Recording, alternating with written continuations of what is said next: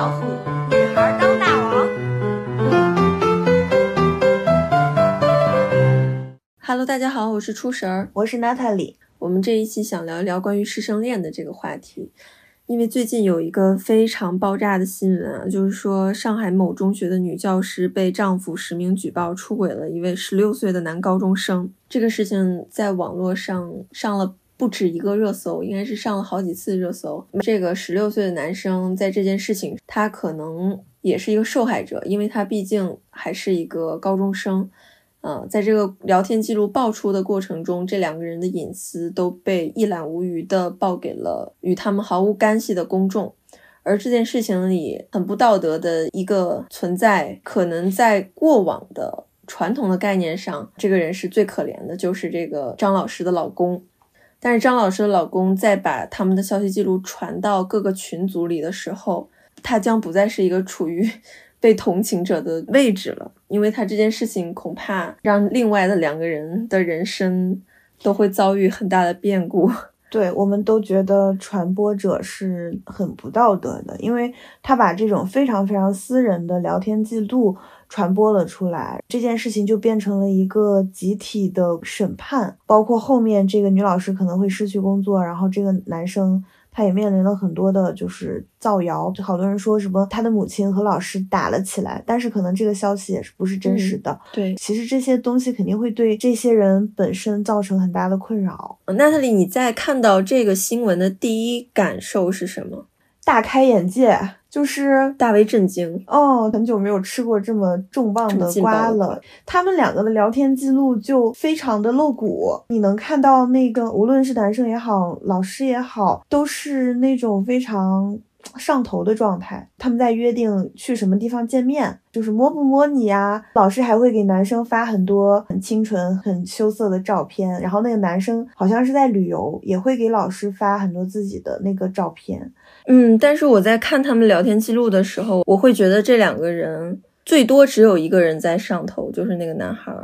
嗯，因为我觉得这个事情中的这个女老师，我感受不到她对这个男生是有爱意的，因为她会和这个男生说自己去年喜欢上了班级里一个男生，嗯，然后在他面前如何扮演一个垂泪的楚楚可怜的角色，嗯，然后还让这个。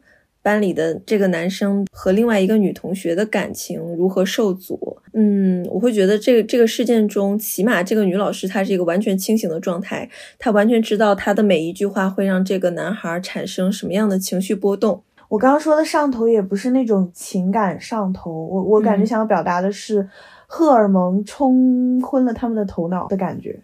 对，就是两个被性欲绑架的人。是的，是的，就是满满的性欲充斥在字里行间。但是后来这个事情变得有意思，就是在于这个聊天记录发出去了之后，公众对这个事情的看法，我会觉得就是很多的男性。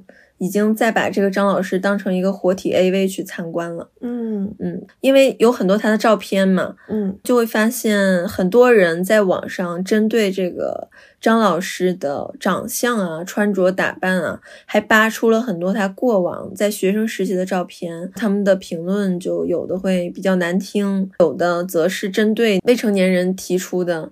很多男性，我注意到他们的留言是说。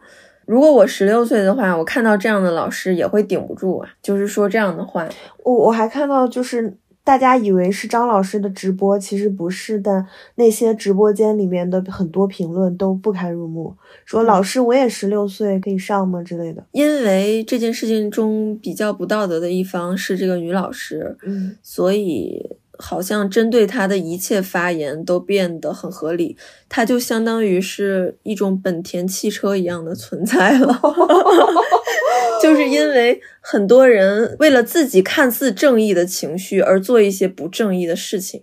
对，嗯，然后这个老师就成了一个工具，他在这个事件中成了一个工具人了。但是我们也觉得这个老师确实是有问题啊。就是他在这个事件中，他确实是有一点像是诱奸性质的对待这个男高中生。但是让我也比较惊讶的是，我后来去查询了一下这个老师的行为是否涉及违法犯罪，答案就是完全不涉及。只有十四周岁以下的才能以猥亵儿童罪去这样论处。嗯，然后呢，我们国内还有一个。在强奸罪上还有一个性别的分别，就是说女性强奸男性的认定是非常复杂的，好像压根儿就没有过这样的先例去认定这件事情。嗯，女性强奸 男性，因为他在现实中他也是比较难操作的事情。我觉得肯定不是强奸，最多是引诱，但是这个男生其实在聊天记录里面。在性上面，他其实是非常的积极。我印象中，老师说了非常多次的，不可以这样，我们这样是不对的。大哥，你还没有成年。但是那个男生就不停的问说，看我下次见面摸不摸你。看我下次见面脱不脱你衣服，然后我真的很想摸你的屁股之类的话。他在学着大人讲话，他在学着一些不太好的模板去讲话，想让自己显得像一个小大人一样，充满野蛮性的这种男性的角色。嗯，但是其实，在我们看到这些话的时候，就是很不舒适。我们会感觉，即使是女老师和男同学这样的关系，也不代表着这个女老师她就一定是。得益者有可能这个男生他也得到了一些某些好处吧？那你觉得我们有必要去对这这这种事情中的两者去进行道德审判吗？娜塔莉，你觉得怎么界定某一段师生恋是否是 OK 的？就是我们是否要用道德去干涉这样的事情？首先，我认为是成年后的学生。会相对好一些，但我觉得每一段师生恋都包含着权力的不平等地位。我会认为一段好的恋爱是两个人平等的，就是没有绝对的权力碾压。但是像老师对学生、医生对病人，还有教练对运动员，我觉得这样的关系它本身就存在着不平等。老师他是有这个领域的全部话语权的，他说什么其实你都要听的。但是这个学生他就是一个懵懂的被引领的角色。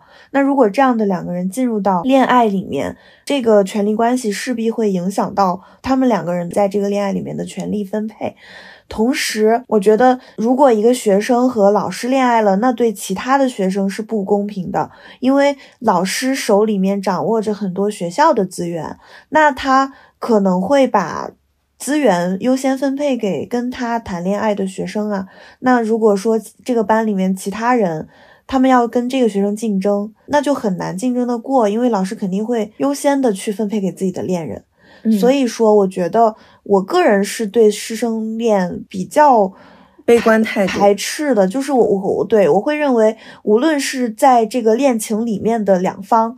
还是对于其他的学生都是不合理的，唯独有一种情况除外，就是这个学生曾经是这个老师的学生，但他已经毕业了，他不再是正在是这个老师的学生了。我觉得那他可以，就比如说马克龙和他的老婆，马克龙的老婆是他的高中法语老师吧，然后他们两个就是在毕业之后在一起的，我觉得这种关系就没有问题。嗯，我很同意你说的。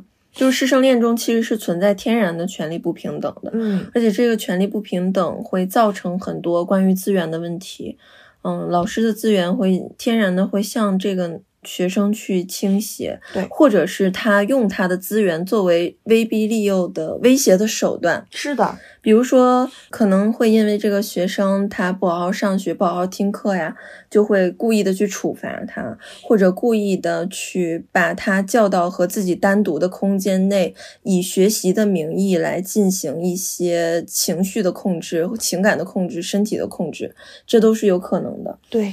所以我觉得，只要是大学之前的师生恋，我个人啊是觉得不太有必要存在的。我们的听友群里有很多老师，当这个新闻被爆出来的时候，然后有一位老师就很有意思，他发了一个他在工作的时候的。照片儿，然后就说正常的老师是这样，就是天天已经黑色羽绒服，现在已经忙到根本就没有心思去思考这些事情了。正经的老师看到了师生恋的第一反应都是汗流浃背，觉得啊，你怎么真的那么饿呀？怎么连自己的学生都要惦记？他们说自己就是上班，因为要很早起床，嗯，然后工作又很忙，时间非常的紧，根本来不及化妆什么的。大家都是素面朝天的在面对自己的学生，然后也不会在意形象什么的。所以我觉得，就是学生对老师产生情愫是很正常的，但是这个情愫到了老师那里，他如果说是一个。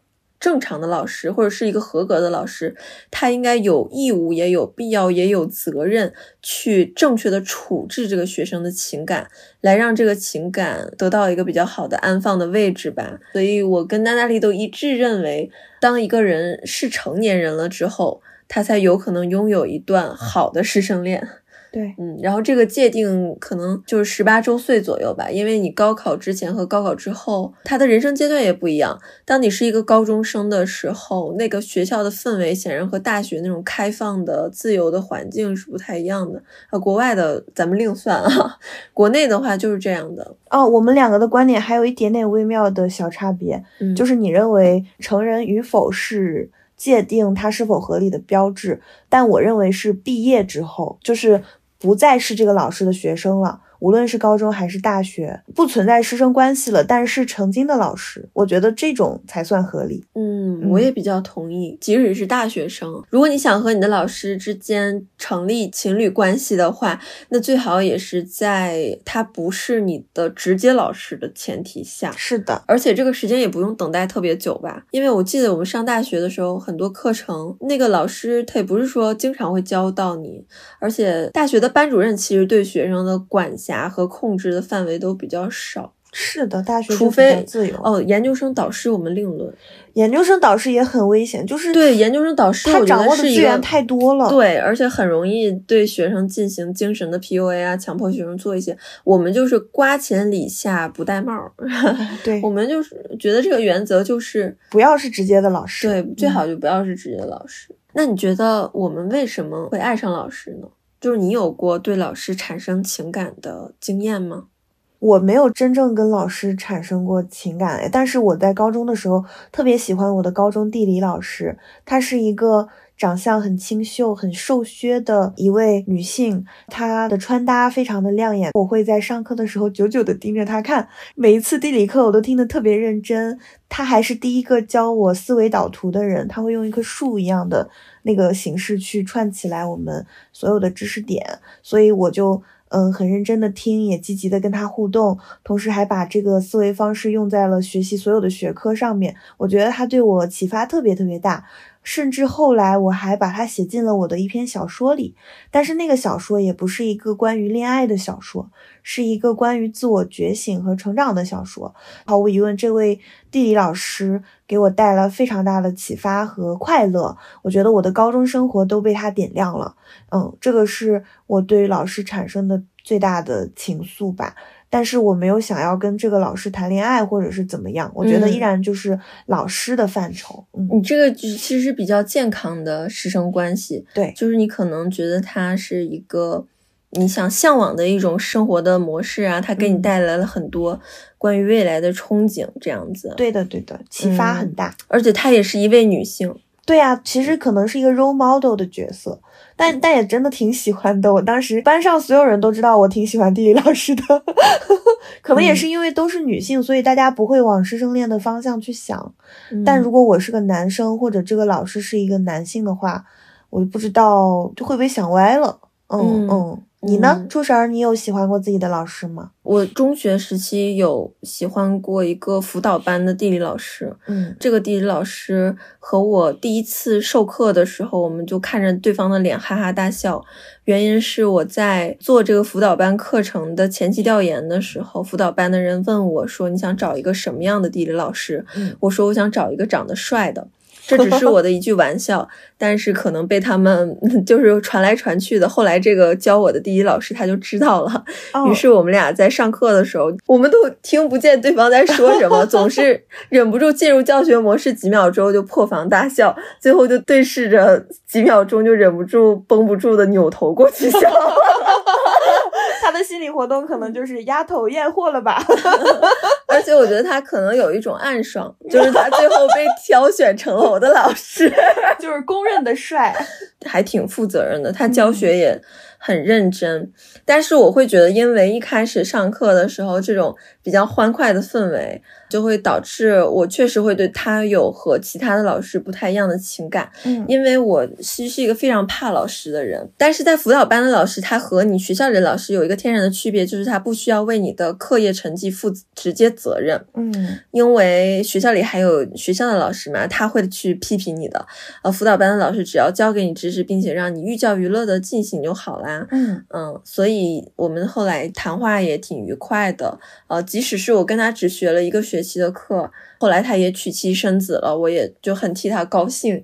但是这个情愫，我觉得还是有一点。大学的时候，这个是这个就是另一种情愫了。上大学的时候，我有一个老师是我们整个院就新闻专业大家都非常喜欢的一个老师，呃，而且很多女生都应该比较喜欢他，就不只是我自己，因为我们平时聊天的时候，大家都会谈到这个老师。他和其他老师非常不同的就是，他上课的时候，你能感受到他是真的有新闻理想的人。嗯，他会在讲解案例的时候有他的态度，而且他对每一个案例的理解都很深刻。其实我已经完全不记得他都讲过什么了，但是他的那种讲课的时候的样子，认真的神情，会让我们觉得在他身上真的看到了一种。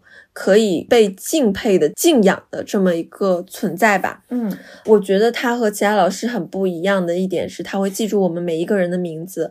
我一开始对于大家对他的敬仰和尊敬非常不以为然，因为我觉得这不过就是一种学生对于老师天然的一种认同罢了。嗯，但是后来有一节课，我觉得那个时候我的成绩非常差，因为我很少去上课，我是一个吊车尾的存在。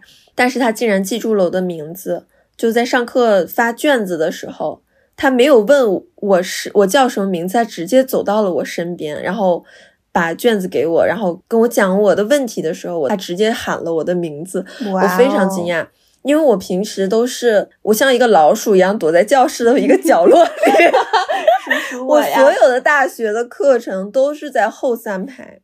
我特别怕被老师发现，因为我根本就没有好好上课，我也不知道他们上节课都讲了些什么。但他竟然记住了名字，而且他对于我非常乱交的作业，认真的评价，就是认真的去引导我好好的去上课。所以在那之后，我就有想好好学这门课程了。嗯，就是一个老好的老师，他会让你嗯很想去好好学。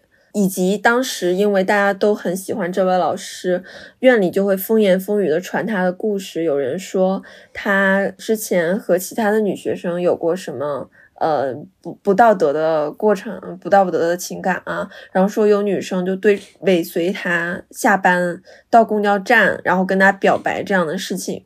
我不知道这样的事情是否是真的存在的，但确实大家传的都很凶。后来，因为我们班级的群是匿名群，有人在传他的谣言的时候，有一个班里的一个学习不错的女孩就呃实名的去怒怼了这种行为，嗯，然后说这个老师其实他是之前妻子去世了。才导致他现在是单身的这么一个形象，就希望大家不要再说他了，呃，因为他其实有和我们每个人都保持一定的距离，他是真的是就好好的上课的这样的。就当我在喜欢他的时候，就和我高中喜欢那位老师很不一样了，变得我觉得多了一丝尊重和敬畏的味道。嗯，因为你觉得他是一个很好很好的人，所以你不想去亵渎他。呃，他对你来说是一个。光芒，呃，就是让你能更好的去向着你的职业道路去前行的这样一种存在。嗯，看来人和人之间的尊重都是互相赢得的。这个老师他的那个人性的光芒，他对于对待课业的认真，把你打动了。所以本身你对于这个课没有什么感觉，但是因为他这个人而变得很不一样。也不是所有的。师生恋都像我们两个刚刚讲述的那样，就是能够让我们很有启发，能够给我们的高中或者大学生活带来亮色的。之前看过一个案例，就是那个案例让我非常的震惊。它也是师生恋，它甚至是一个师生三角恋，是一个现实中发生的事情。对，它是发生在贵阳一个比较重点的中学，那个中学都是一些干部子女在就读，尤其这个班。是一个贵族班，他们可能很多人都是要出国的。这个老师呢，他本身也是一个业务能力很强的老师，他叫王永利，他拿过很多学校发给他的奖，就是那种什么先进个人啊、模范老师啊都有。然后他的学生也都很认可他。但是我接下来要讲的这个故事真的会让你们非常震惊。他案发的时候已经四十五岁了，他是一个非常美丽的老师。你们如果看到过他的照片的话，你会觉得他跟日本昭和时代的女明星长得我刚看了一眼，我们觉得他跟劳荣枝有异曲同工之处，他们的眼神和姿态都有一种媚态的感觉，很妩媚。劳荣枝长得有点凶嘛，但这个老师更柔美，像是你要保护的这么一种对象。对，就是那种绝世大美女人，大美女，大美女。嗯，他三。三十二岁就离异了，四十岁他是跟一位女同学的爸爸再婚了，但是那个女同学的爸爸他是一个搞工程的建设的，就是一个月只在家五天的那种，这就为他的师生恋提供了很好的机会。上海张老师他们俩可能刚刚开始撩，嗯，还在很初期的阶段，但是这个女老师就跟她的两个学生都翻云覆雨，而且关系保持了一年之久。大概那个时候是高几呢？他们都在上高一，那个时候是二零零六年。其实高一的年纪也恰好就是我们最近那个新闻里面哦，那个男生也是男高一是吧？哦，他是高二，差不多吧。我先讲第一个学生，就叫孟超。孟超他是一个很早熟的男生，是这个女老师的学生。他们当时是十五班嘛，十五班有孟超的女朋友，然后。孟超此前还交过一个比他大五岁的前女友，是在网络上一个叫“家庭与什么”，就是一个网络聊天室里面。孟超在二零一六年十月班里面。打牌被抓，打电话给王永利说认错误了。从此以后，他们两个的关系就拉近了，经常在晚上的时候聊天。孟超是一个单亲家庭的小孩，他爸爸是贵阳建设厅的中层，就是一个比较大的官儿。嗯，他爸爸跟他妈妈应该是在他比较小的时候离的婚，一直都没有。再结婚，他爸爸的理由就是他要照顾好孟超，工作也忙。然后孟超呢就觉得这个女老师王永丽对他很关爱，他觉得在他这个老师身上得到了母爱。他后来甚至还认这个老师当干妈了，就很戏剧性的有一次，他们学校组织了一个野外的公训，应该就是把这些学生拉到外面去，然后度过个几天几夜嘛。这个孟超就发短信给王永丽说想你。王永利回复说：“一三零，当时是一个网络用语。一三零的意思是我想你，也也或或者说要想你。然后孟超收到这个幺三零的像一个暗号一样的短信之后，他的情感就在心里面爆发了。他一瞬间就是脑子控制不住这种爱意。然后他在隔天晚上跟王永利单独待在一起的时候，就吻了王永利的脸。这个公训结束之后。”王永利大哭着给孟超打了个电话，说说你到家了吗？一边哭一边说你有没有拿好行李。孟超就很担心的打车直接去了王永利家，然后他发现王永利还在大哭，就问他为什么，然后王永利就说我喜欢上了你，但是这个是不可以的。这个是不能的，你有没有发现这个跟上海张老师的话一模一样？说的很相似。对，不可以，不能，不可以，不能。但是又但是好喜欢你，你是世界上最可爱的小常理，对吧？就是这种欲拒还迎，其实他在怎么引诱对方做出这个主动的行为？是啊，他可能当时这个老师他自己也有点纠结，就是他也知道这是绝对不对的。但是呢，他就是控制不住，然后他们吧，我觉得他们心知肚明，他就把这个事情上，对他就是把这件事情的主动权交给了这些学生。当时孟超他就回家写了个日记，你知道他写了啥吗？他说：“社会伦理道德在逼我挥手，我拼了命也不愿意，我遭到那些人的毒打。”头骨打碎了，牙齿被打掉了，眼睛也活生生的被挖走了。你可以不看我，不想我，不关心我，你想做任何事情都可以，但总会有一双有一具千疮百孔的行尸在跟着你。他就是在对那个老师表达他的那种死了也要爱的那种爱意。嗯，就是他会把社会上对他们的不容纳想象成是一个假想中的敌人，是吧？是的，就是怎么，就是我要千疮百孔，我也要爱你。对他们两个真的就是做好了那种。就是哎，死向死而生，向死而爱的准备。他们俩就开始出双入对，去喝咖啡，去听音乐，听音乐到落泪，互送小礼物。哇！另外一个男孩呢？请问，我看到这个的时候，我就觉得他们跟一般情侣没有区别，而且他们两个好像每周都会有两天是要补课的。就是那个男生的爸爸对此提出了疑问：孟超在补其他两门课嘛？然后这个语文老师还要给他补课，这个语文老师就对他爸爸说：“孟超是考清华北大的料。”所以要拔高，你看就多会。每周有两个晚上要亲热，然后第二个男生就是叫何小丽，他是在二零零六年就出现在了那个王永利的生命里。孟超是二零零七年三月和王永利关系拉近的，然后二零零六年三月份何小丽就跟王永利经常在一起约会了。王永利还说：“说我跟何小丽产生了师生恋，我们感情上相互接受了对方。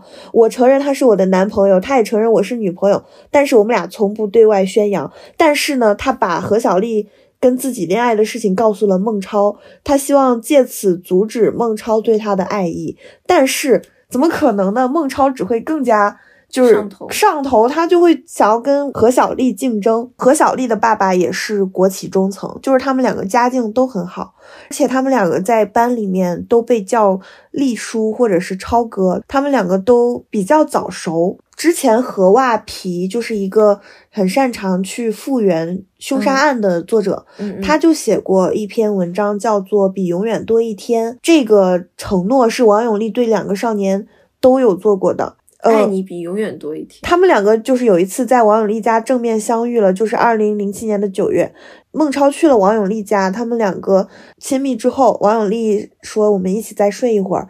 突然何小丽就拿钥匙开门进来，他就看到王永利穿着睡衣，孟超正在穿鞋，他就说对不起，我错了，我打扰你们了。然后王永利上前拉他，他还他还走了。孟超回到教室就冲上去掐了何小丽的脖子。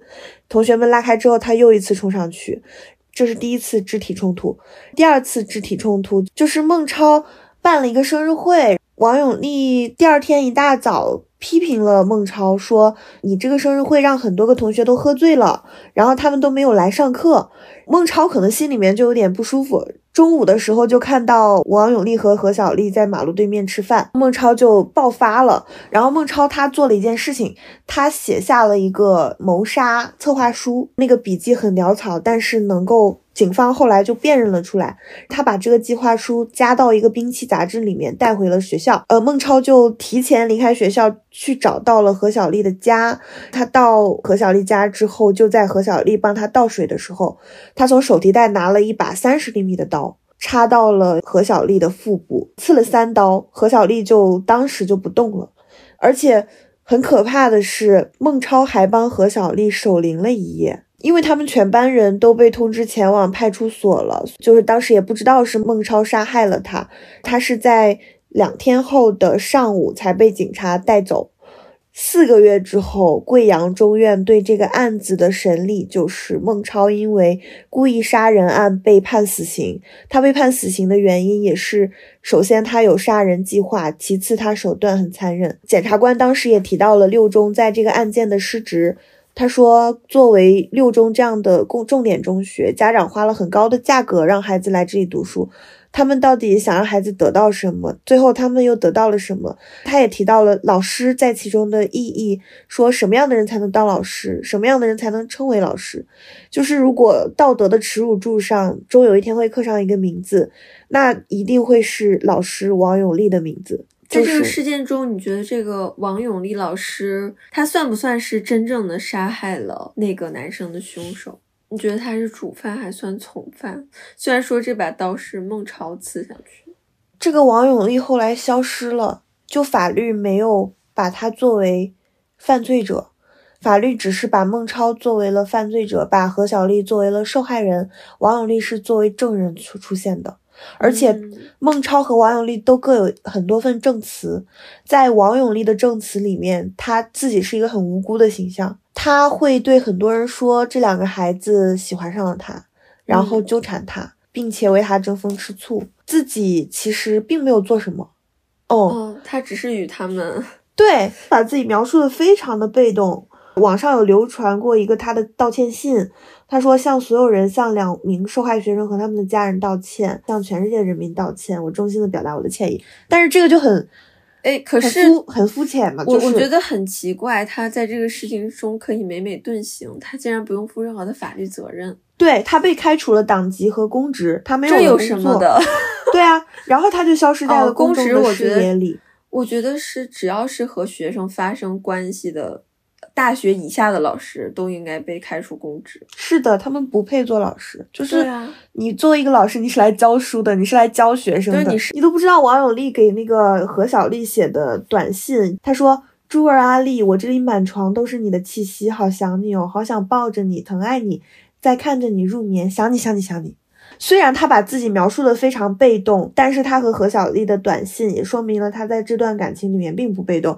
他对这两个学生的情感表达都非常的热烈和直接，甚至孟超还说，呃，老师说，虽然长这么大才尝到了爱情的滋味，其他的男人都很假。只有在你身上，我体验到了真正的爱情。所以我会觉得，老师，你作为一个天然的有经验、有阅历的人，完全知道如何去欺骗学生的感情。对，当然，我们说欺骗别人的感情这几个字，可能看上去有一点主观哈，但是客观来说，就是他如何学会用一个运用文字啊、行动啊。呃，动作啊，或者是一些小伎俩、小手段，去让一个未经世事的青少年去相信他们两个的感情是真爱，嗯，然后继而有可能会影响到这个学生的感情观。你说这个，我就想到了房思琪老师，尤其是教语文的老师。他们其实非常擅长用语言、用文学去蒙蔽一些东西，然后小孩他的判断能力又很弱嘛，就是有可能这个学生他根本就没有经历过任何的情感，而他的第一份情感就是这样的，就是一个与比自己相差可能十岁、二十岁甚至三十岁这样的一个年龄差的人，对，在用文字来给自己洗脑。就像那个李国华对房思琪说的，他说都是你的错，你太美了。然后说什么你是曹衣带水，我是吴带当风。他是一个国文老师，他知道很多典故，他不假思索的就能说出很多优美的句子。然后房思琪又那么热爱文学，知识在这个时候反正成了一种毒药，反而成了一种会让自己失去判断的一种介质。对呀，什么我跟你在一起，好像喜怒哀乐都没有名字。什么我在爱情是怀才不遇。房思琪说：“我相信一个可以整篇背诵《长恨歌》的人，不会做出那样的事情。”李国华他把房思琪对于文文学的认知全部的垄断了，然后换上他自己的那些 PUA 那些思想。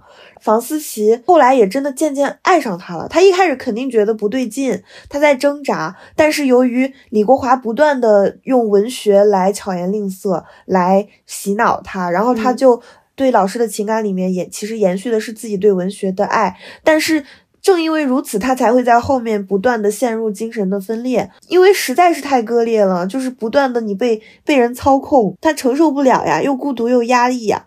但是这些罪魁祸首，像李国华这样的人，从来没有愧疚之心。他有好多个猎物，他一次又一次的诱奸学生，他甚至在诱奸学生的时候，还在心里默认温良恭俭让。但这个老师的真的就是没有一句实话。他说每一个优美的词句的时候，他都并没有真正的在说这些词句，他是在利用这些词句，就不知道知道青少年是如何的吃这一套是。他在用这些好的东西来掩盖自己禽兽一样的行为。我看到一个说法是说，过早的这种师生之间的情感可能会让小孩子模糊友好与诱惑的边界，是爱情和权势的边界。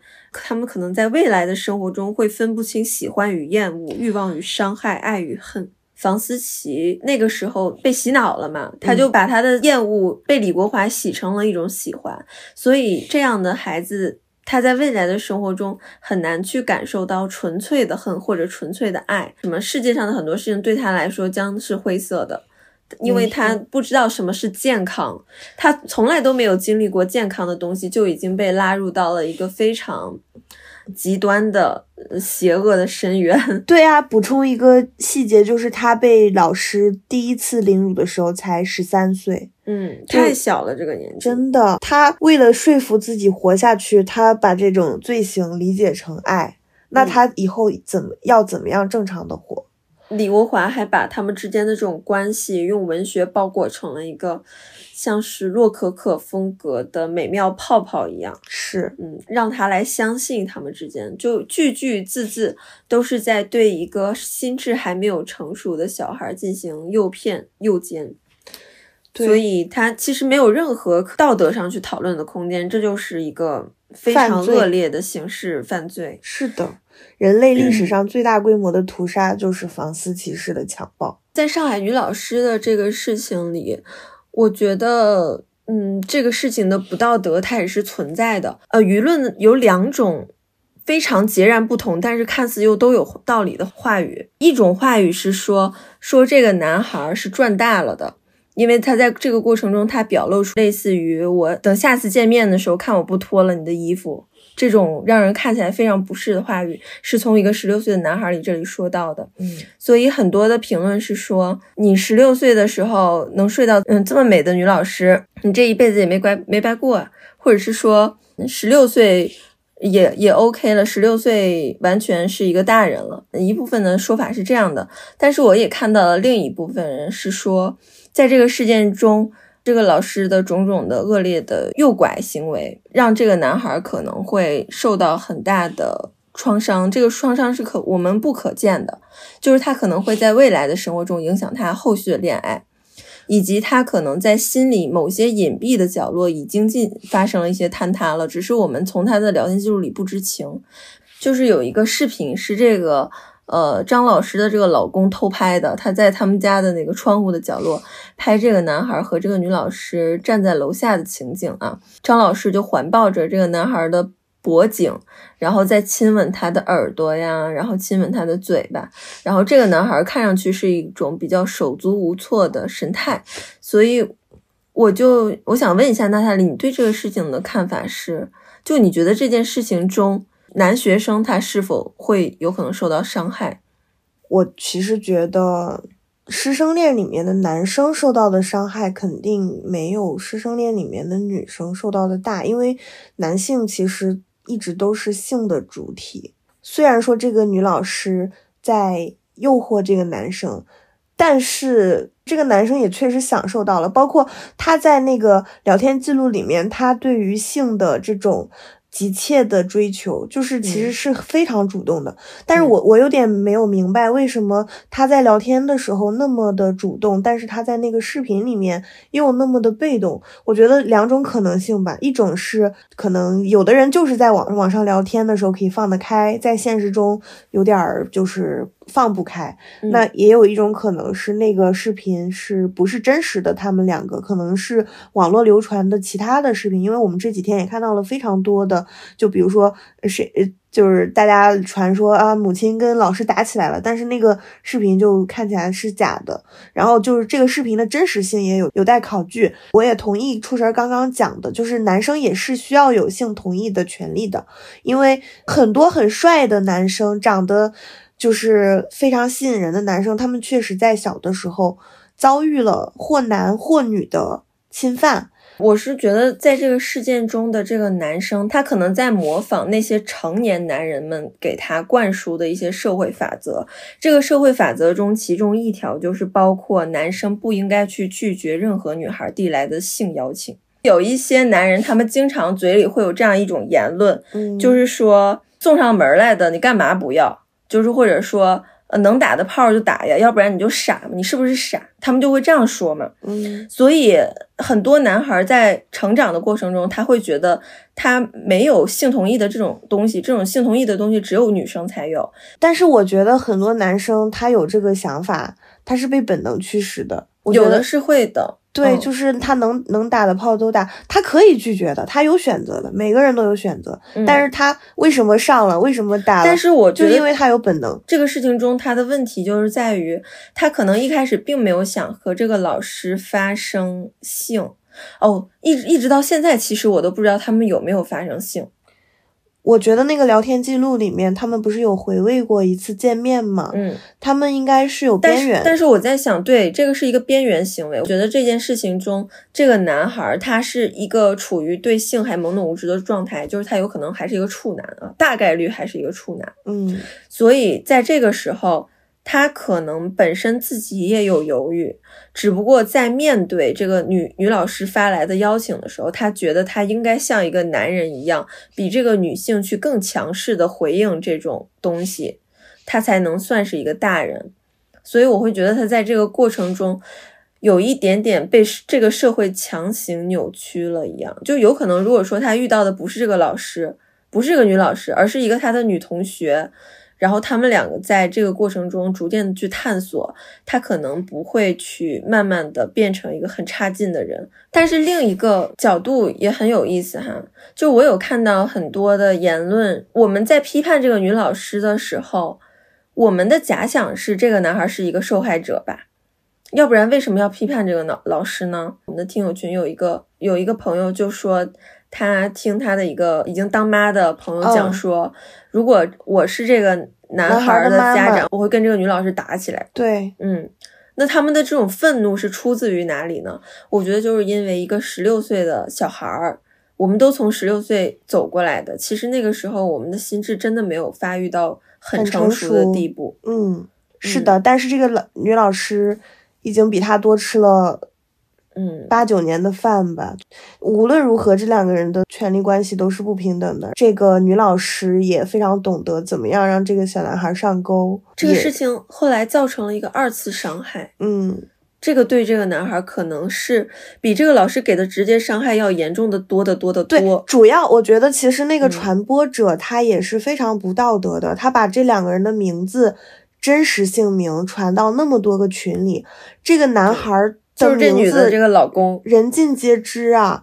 就是你本来这件事情可以私下里面好好的解决，就是不要让他们两个再这样就好了。你为什么要会变成一个公开的审判呢？这个公开审判不仅伤害了这个女老师，也伤害这个男孩。其实他对这个女孩女老师的老公也没有好处啊。对，大家都知道哦，就是大家又会有新的传闻说，就是新的传闻就是说是因为他不行，不能满足他老婆嘛。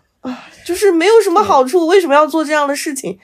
他就是觉得他的尊严受到了损害，所以他需要另外两个人付出十倍、百倍的代价。但是他没有想过这个代价到底意味着什么。就是对于这个男孩而言，我觉得在这个二次伤害中是一个非常灾难性的。他还他才十六岁，对他的高中都没有过完，他还要和他的同学们同窗。对啊，一起读那么多年的书才能高考，人生才刚刚开始。对呀，那你会觉得师生恋里面永远都是老师占上风吗？我觉得这个占上风的老师的概率是比较大的，但我觉得也有可能是权力之后会进行转换的。对呀，我先说一个电影作品中的案例吧，就是哈内克的钢琴教师这个影片，应该大多数人都有所耳闻了。嗯，就是这个老师的名字叫艾丽卡，然后他的学生叫沃尔特。艾丽卡是一个原生家庭有一些问题的这么一个老师，他的母亲呢，其实是一个非常强势的，要求他一定要这样那样的一个母亲，于是导致这个艾丽塔这个老师，他有的时候会。为他的隐秘的欲望而做一些奇奇怪怪的事情，比如他经常会去私密的成人录像店，他有的时候甚至还会用刀割伤自己的下体，就这样一个比较封闭的这么一个女性的形象吧。然后沃尔特这个男生呢，他是对这个艾丽卡这个钢琴老师一开始是比较仰慕的，他去参加他的小型音乐会呀，在这个过程中就对艾丽卡产生了一些情愫，但是没有想到。在他们两个教会了之后，艾丽卡却要求沃尔特，嗯，满足他很多变态的欲望。然后沃尔特呢就接受不了，于是他们两个就进行了一个权力的翻转。因为艾丽卡这个钢琴老师总体来说他是一个比较寂寞的一个人，所以他就很希望这个学生沃尔特可以一直和自己发生关系啊，怎么样的？但是沃尔特后来和一个他同龄人的一个女生在一起了，于是艾丽卡就非常的愤怒，然后拿一把刀刺向了自己，离开了呃音乐会的现场。当时我看完这个电影了之后，我对一条评价印象非常深刻啊，说这个电影演绎了一个男人的心中，女人的地位是如何从女神沦落到娼妇玩物的整个过程。其实这个影片比较有意思的就是，一开始我们以为这个艾丽卡这个老师，她是一个比较有权势的这么一个角色啊，但是后来发现，她和沃尔特之间的情感。后来变成了一种双向的利用，学生在利用老师来完成自己对成人世界的攀登。因为这个沃尔特一开始他尊敬这个艾丽卡，然后想成为和他一样优秀的音乐家嘛。后来发现，哦，原来可以如此的欺负他，如此的欺辱他，然后他就挺变本加厉的去对他挺冷淡的这样子。艾丽卡这个老师呢，他其实也是借助自己的权威来达成他的。私人的欲望嘛，因为他平时其实很少有机会去进入两性关系的，然后借助学生对他的这种仰慕的身份，他可以顺理成章的就把他的这种师生关系来转变成一种肉体关系。所以这个电影它还挺悲剧的，它呈现的是一种师生恋的一个悲剧的场面吧。会发现其中的两个人都是在利用彼此。而且两个人都嗯没有展现出什么爱情应该有的美好的面目啊，他们其实根本就不是爱情嘛，他们更多是在博弈吧，就是在通过性去争夺那个权利，争夺那个主导权。男权社会下，男人一般其实就是在性里面扮演支配的角色，女人扮演顺从的角色，这从传教士的体位就可以看得出来。但是在这个电影里面，艾丽卡和沃尔特做爱的时候，他会经常发起不一样的博弈。比如说，在厕所的时候，我印象非常深刻。沃尔特他迫不及待的去抚摸、亲吻艾丽卡的时候，艾丽卡就是叫停，掏出了沃尔特的那个弟弟，然后帮他。还有就是沃尔沃尔特他会就就压着他，然后艾丽卡就又一把推开，就是他们两个。不停的在这种反复的争夺那个权力的上位的过程中，完成了这个性爱。最后是艾丽卡以一种发号施令的形式说：“就如果你不服从，我不会再见你。”让沃尔特听从他的命令。其实我会觉得他们俩的关系到后面一直那个上风者都是这个学生沃尔特。嗯。嗯，艾丽卡她只是一开始虚张声势的说她的请求，但实际上，当他的学生不同意了之后，他们俩的关系就立即发生了扭转，他就变成了一个摇尾乞怜的这样的一个人。是的，所以说其实哪怕这个关系里面的女性是老师，她也无法掌握全部的权利，就是她还是会在那个男女的那个叙事里面大位者。所以我们在第一次看到说这个女教师出轨男高中生的时候，我们才会那么的惊讶哦，因为以往的这样的故事大多数都是男教师和女学生，是的，我们已经习惯了这样的叙事了。所以当这个叙事出现的时候，我们还是比较惊讶的。而且在呃历来的呃影视作品、文学作品里都也好，大多数都是男教师和女学生。就像另一个电影《男人四十》里面讲的，一个林耀国，他就是一个到了四十岁，没有自己的同学混得好，然后也打不上高尔夫，开不上豪车，然后他就有一点点中年危机，他就遇上了一个青春四射的学生，林嘉欣演的胡彩兰，这个学生就。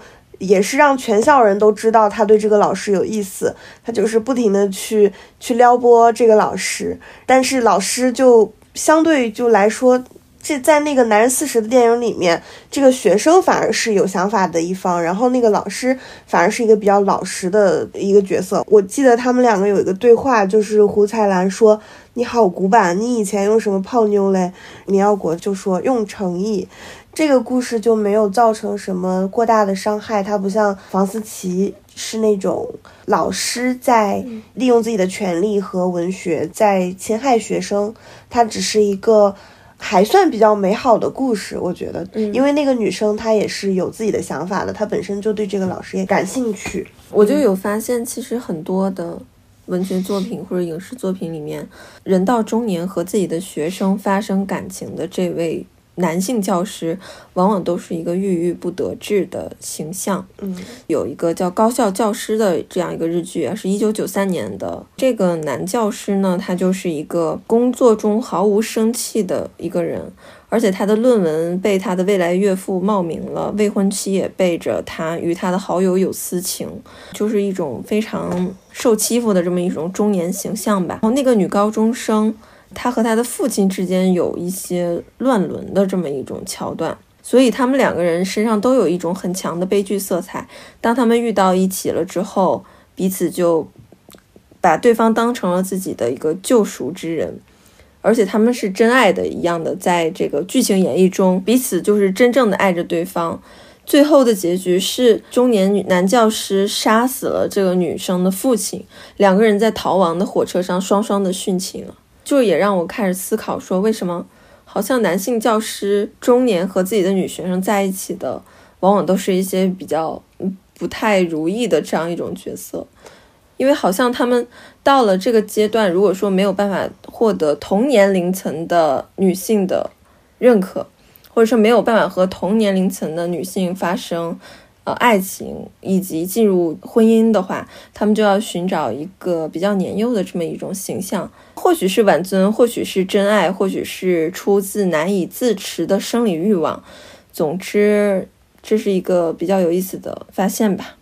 对呀，谁能敌得过无敌的青春呢？我觉得这些男人，恰好就是他在这些年轻的女学生身上吸取了那种生命力吧。嗯，因为年轻本身就是一种力量。对，年轻和年轻人在一起，能让自己重新有一种有生机的感觉。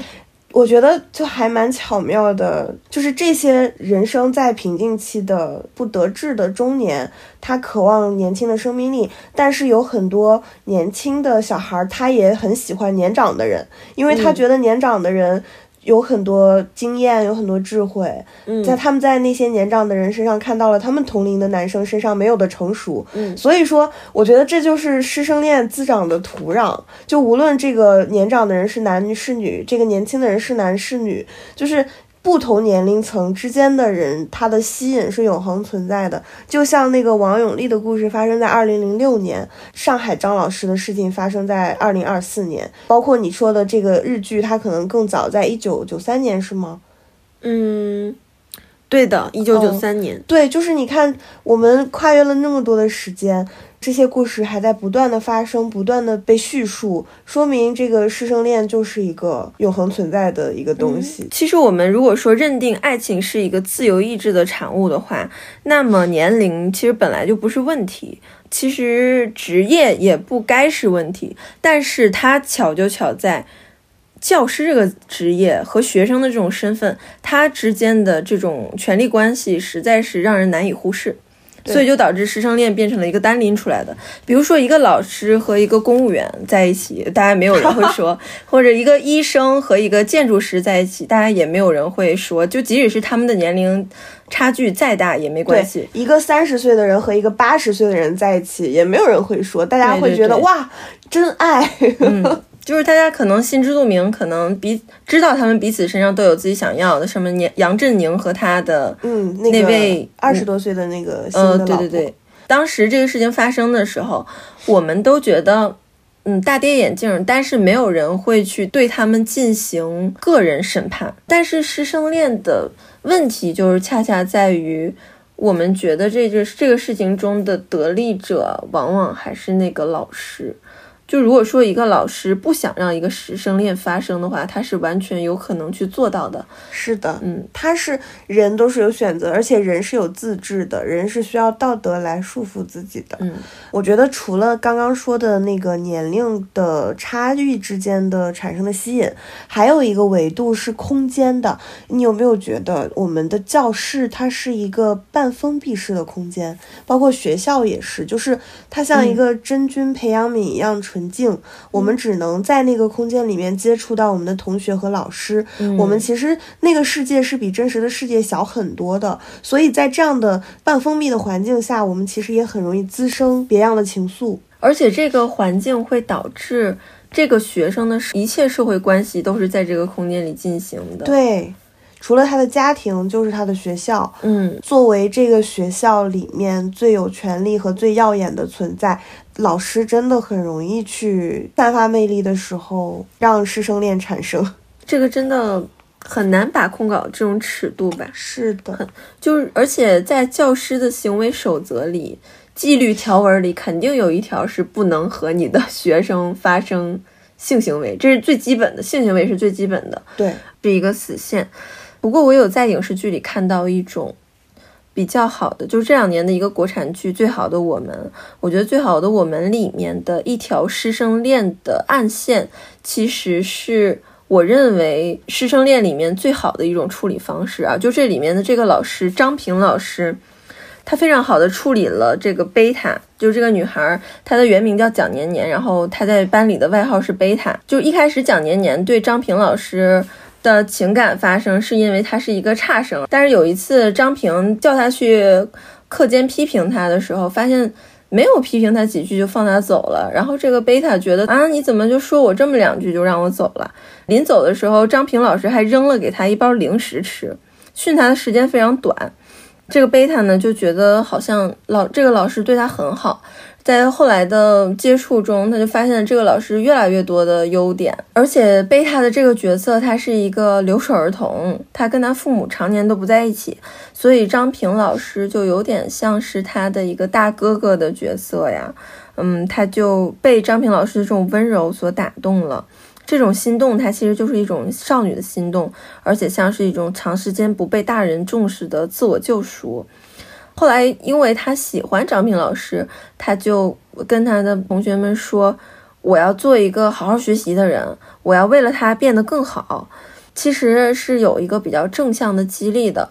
后来他就他有点控制不住自己了嘛，就比如说他们爬山的时候，他会故意给张平剥香蕉，故意走在他身边，而且会把这个事情告诉他的同学们啊。大家都觉得你别闹了，那可是你的老师，但是他还是挺坚持的。然后张平呢，完全知道他在想什么，但是没有第一时间去戳破这个事情吧，因为觉得还是想保护一下这个学生的尊严，然后自尊心。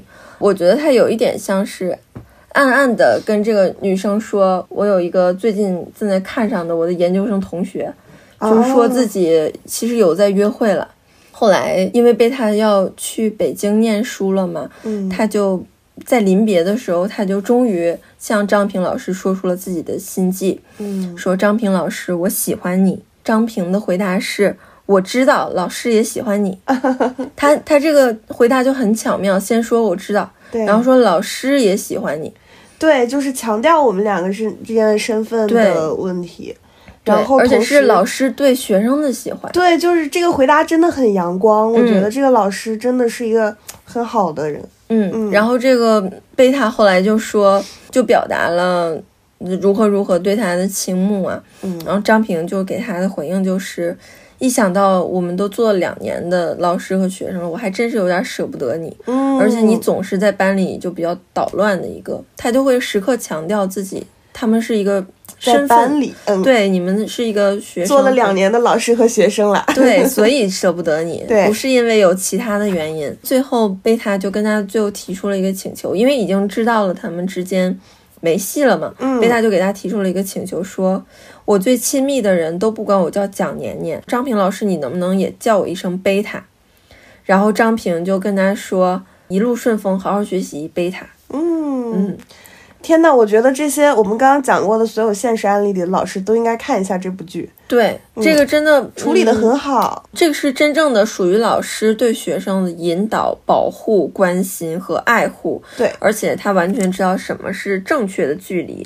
在这个过程中，他没有打击到这个被他学习的积极性，嗯，然后也没有伤害他的自尊心，也没有让他的情感，嗯，就是蔓延滋生到一个非常无法控制的地步。对，因为我觉得不管是师生恋还是什么其他的恋都好，就是最初的目的。如果说这个事情真正的变成爱情，它的前提是你想让对方好吧，嗯。但是我们看到很多负面的案例，其实他的初衷都是自私的，都是想控制、利用学生，或者说是把对方当成一种自己的性欲工具啊，或者是玩弄的玩具，或者是因为自己的生活不如意，所以要。制造出这么一个东西来，来冲淡自己的中年危机。对，嗯，就无论求的是性也好，求的是感情上的那个如胶似漆也好，其实它背后都是那种私欲。还是觉得这个事情发生了之后，发酵了一周了，大家的讨论也渐渐淡了下去了。但是我们还想把这个事情拎出来说一下，我们也想聊一聊师生恋。就是觉得这个比较特殊嘛，而且这个事情大家不能仅仅把这种事情作为一种奇观去看待，因为它好笑、好玩、让人瞠目结舌的背后，都是一些真实的心理动机。我们也希望能让更多的人去正视这样的心理动机。其实每一个社会中发生的事件，都是一个社会问题的隐喻。对我们希望。如果有这样的问题发生，他能够被好好的疏导，希望我们这些青少年能够得到很好的保护。嗯，好的，我们的这一期就聊到这里啦，感谢大家的收听，拜拜，拜拜。